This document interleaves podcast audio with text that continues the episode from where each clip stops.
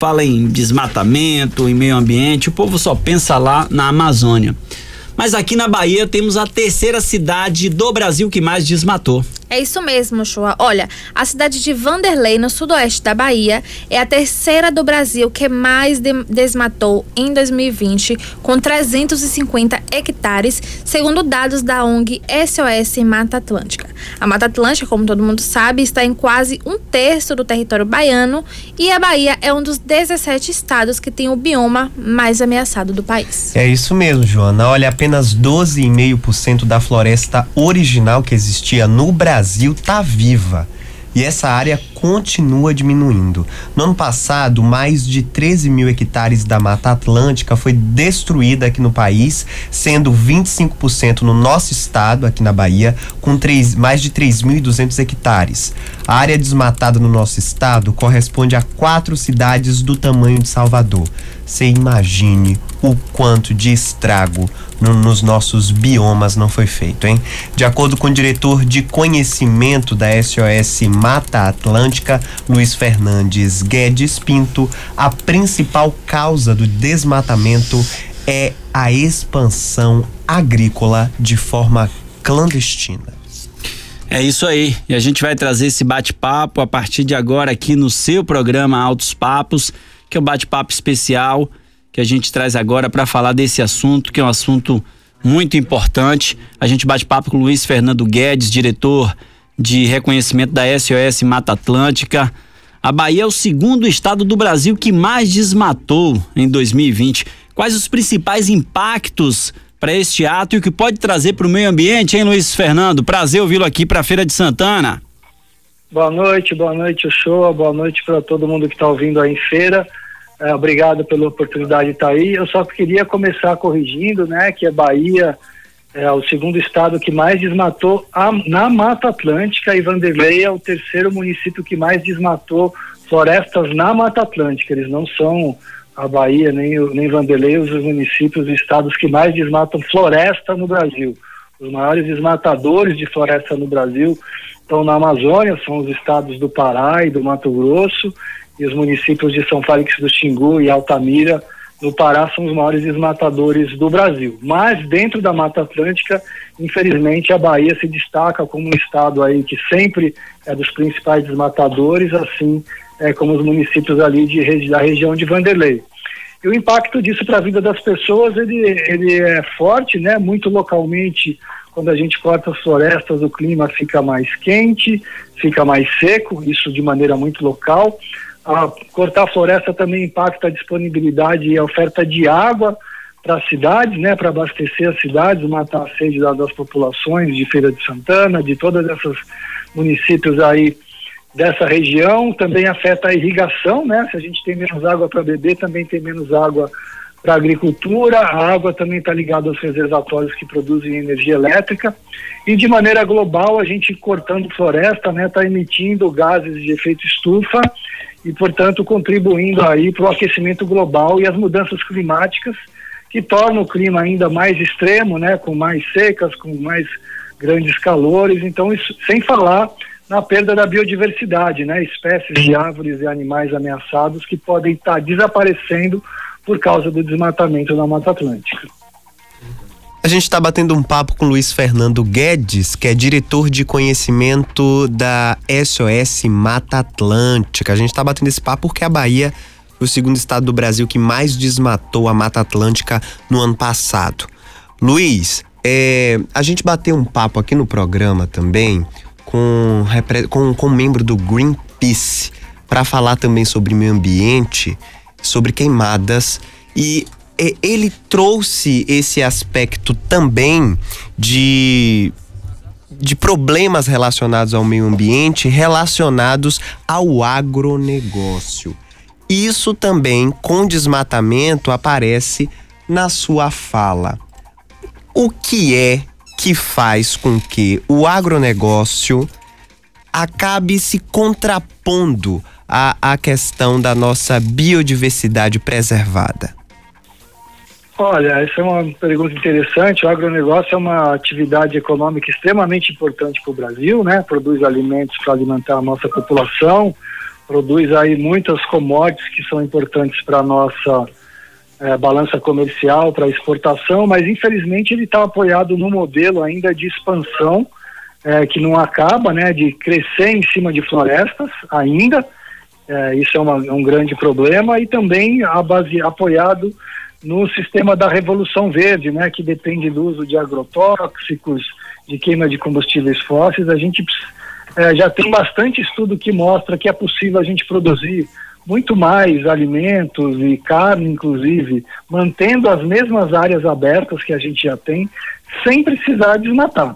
Né? O que a gente precisa é de uma intensificação da agricultura e da pecuária, que a gente produza mais nas áreas que a gente já abriu, de maneira mais sustentável, com menos dependência de agrotóxico e, portanto, a, a, o agronegócio não precisa ser um inimigo do meio ambiente. Muito pelo contrário, ele pode ajudar a restaurar o, o meio ambiente, ele pode ajudar a restaurar a Mata Atlântica, mas infelizmente hoje existem muitos incentivos para a expansão da agricultura, inclusive em cima de floresta, em grande parte de maneira ilegal, né? Muitos desses desmatamentos na Mata Atlântica, na Amazônia, no Cerrado, para a expansão da agricultura são feitos sem autorização e, portanto, de maneira ilegal. Além de impactar o meio ambiente, traz a ilegal, ilegalidade para o agronegócio brasileiro.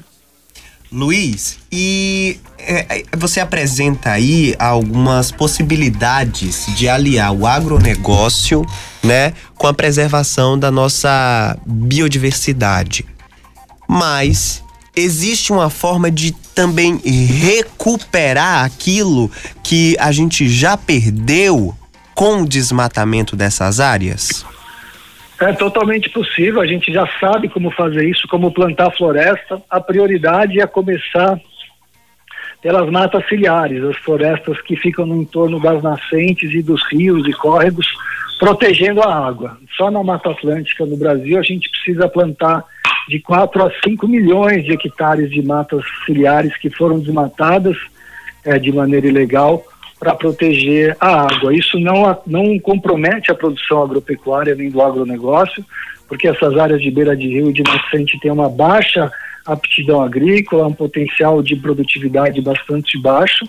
Então, primeiro a gente tem que plantar floresta onde não é, onde a gente tem que proteger, né, principalmente a água, nas áreas de baixa aptidão agropecuária e fazer uma agricultura é, moderna, né, baseada na biodiversidade, na agricultura de baixo carbono, com práticas sustentáveis para recuperar o solo, para trazer carbono e vida para o solo. Então é totalmente possível a gente fazer as duas coisas. O problema é que a agricultura brasileira, a expansão ainda é feita sem planejamento. Então hoje, se você vai abrir uma área que tem floresta, é, até muito pouco tempo, em algumas regiões, o padrão primeiro é derrubar tudo e depois descobrir aonde vai ser plantado, né? Hoje a gente já deveria fazer isso de uma maneira muito planejada, mantendo as áreas de floresta que não têm patidão agrícola e recuperando aquelas que a gente já degradou. A gente está batendo um papo com Luiz Fernando Guedes, diretor de conhecimento da ONG SOS Mata Atlântica. Luiz, é, aqui na Bahia a gente, a gente tem algumas áreas de, de preservação, né? Áreas de reservas.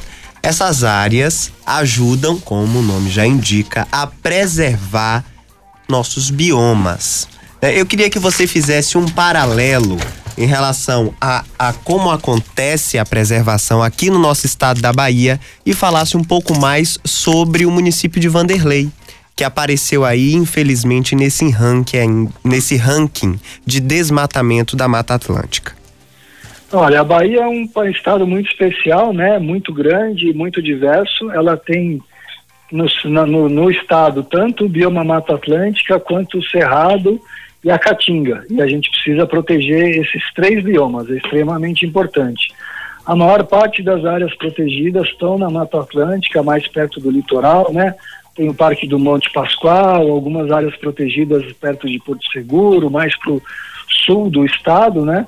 Mas ainda muito menos do que a gente precisa ter para proteger a Mata Atlântica. A Mata Atlântica da Bahia é das mais diversas e é uma das florestas com maior biodiversidade do mundo.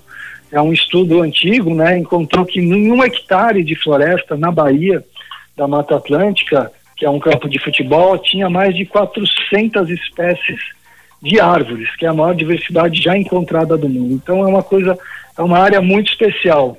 Vanderlei está nessa transição entre é, o Cerrado e a Mata Atlântica, exatamente na região de expansão aí da agricultura que se chama de Matopiba, né, Maranhão, Tocantins, Piauí e Bahia, é, que é uma área que está em franca expansão do agronegócio e que ainda tem muito desmatamento do Cerrado e também da Mata Atlântica nessas áreas de transição. O Cerrado ele é pouco protegido, a gente precisa também criar é, áreas de proteção no Cerrado e a mesma coisa na Caatinga. Todos são importantes para a gente proteger a biodiversidade, para a gente proteger a água, para a gente evitar um, é, mudanças climáticas mais acentuadas. E daí, enfim, a Bahia, por um lado, é um estado privilegiado, né, de ter tantos ecossistemas naturais e tão diversos, mas precisa cuidar para proteger o que tem e restaurar o que já uma parte do que já foi destruído. Luiz Fernando, a gente está caminhando aqui para o final da entrevista, eu queria tocar num assunto agora que diz respeito ao imaginário coletivo em relação às organizações não governamentais que atuam na questão ambiental. Eu acho que existe uma, um certo desconhecimento sobre a importância dessas atividades, viu, Luiz? É, vou, nesse bate-papo que a gente fez aqui agora, é perceptível o domínio sobre o assunto, as propostas que vocês da SOS Mata Atlântica, por exemplo, têm e apresentam. E aí a pergunta que não quer calar é: por que que essas propostas não são efetivamente implementadas pelo poder público? Vocês enfrentam algum tipo de resistência junto às esferas de poder? Ah, sim, o desequilíbrio de poder no Brasil é enorme, né? E infelizmente ainda quem manda no Brasil é quem tem dinheiro infelizmente muita, uma boa parte de quem tem dinheiro não está preocupado ainda com o meio ambiente. Isso de uma maneira muito simplificada. Óbvio que a gente tem empresários e pessoas aí que estão na vanguarda da conservação e do desenvolvimento sustentável, mas infelizmente hoje o, o governo federal e o Congresso brasileiro estão dominados por forças aí que não estão se preocupando com o meio ambiente, né? Que estão se preocupando com o interesse de muito poucas pessoas num prazo muito curto. É, são os ambientalistas têm pouquíssima voz à frente parlamentar do agronegócio, né, chamada bancada ruralista, tem uma ampla maioria no Congresso e consegue aprovar praticamente tudo que lhes interessa. Infelizmente, muitas das coisas que lhes interessam vão contra o meio ambiente. Mas acho que é importante a gente destacar que mesmo essa frente parlamentar é, não representa o agronegócio brasileiro totalmente. Nós temos aí produtores rurais fazendo a melhor agricultura e mais sustentável do mundo. A gente tem dados aí, por exemplo, que o desmatamento acontece em 1% das fazendas brasileiras. Só que esse 1% é dos maiores e dos que fazem mais estrago, né? E acaba comprometendo a imagem de todo um setor e acabam dominando os interesses do Congresso. E os ambientalistas, infelizmente, são uma minoria, porque ainda temos muito pouca influência na sociedade, no, no poder executivo, no poder legislativo.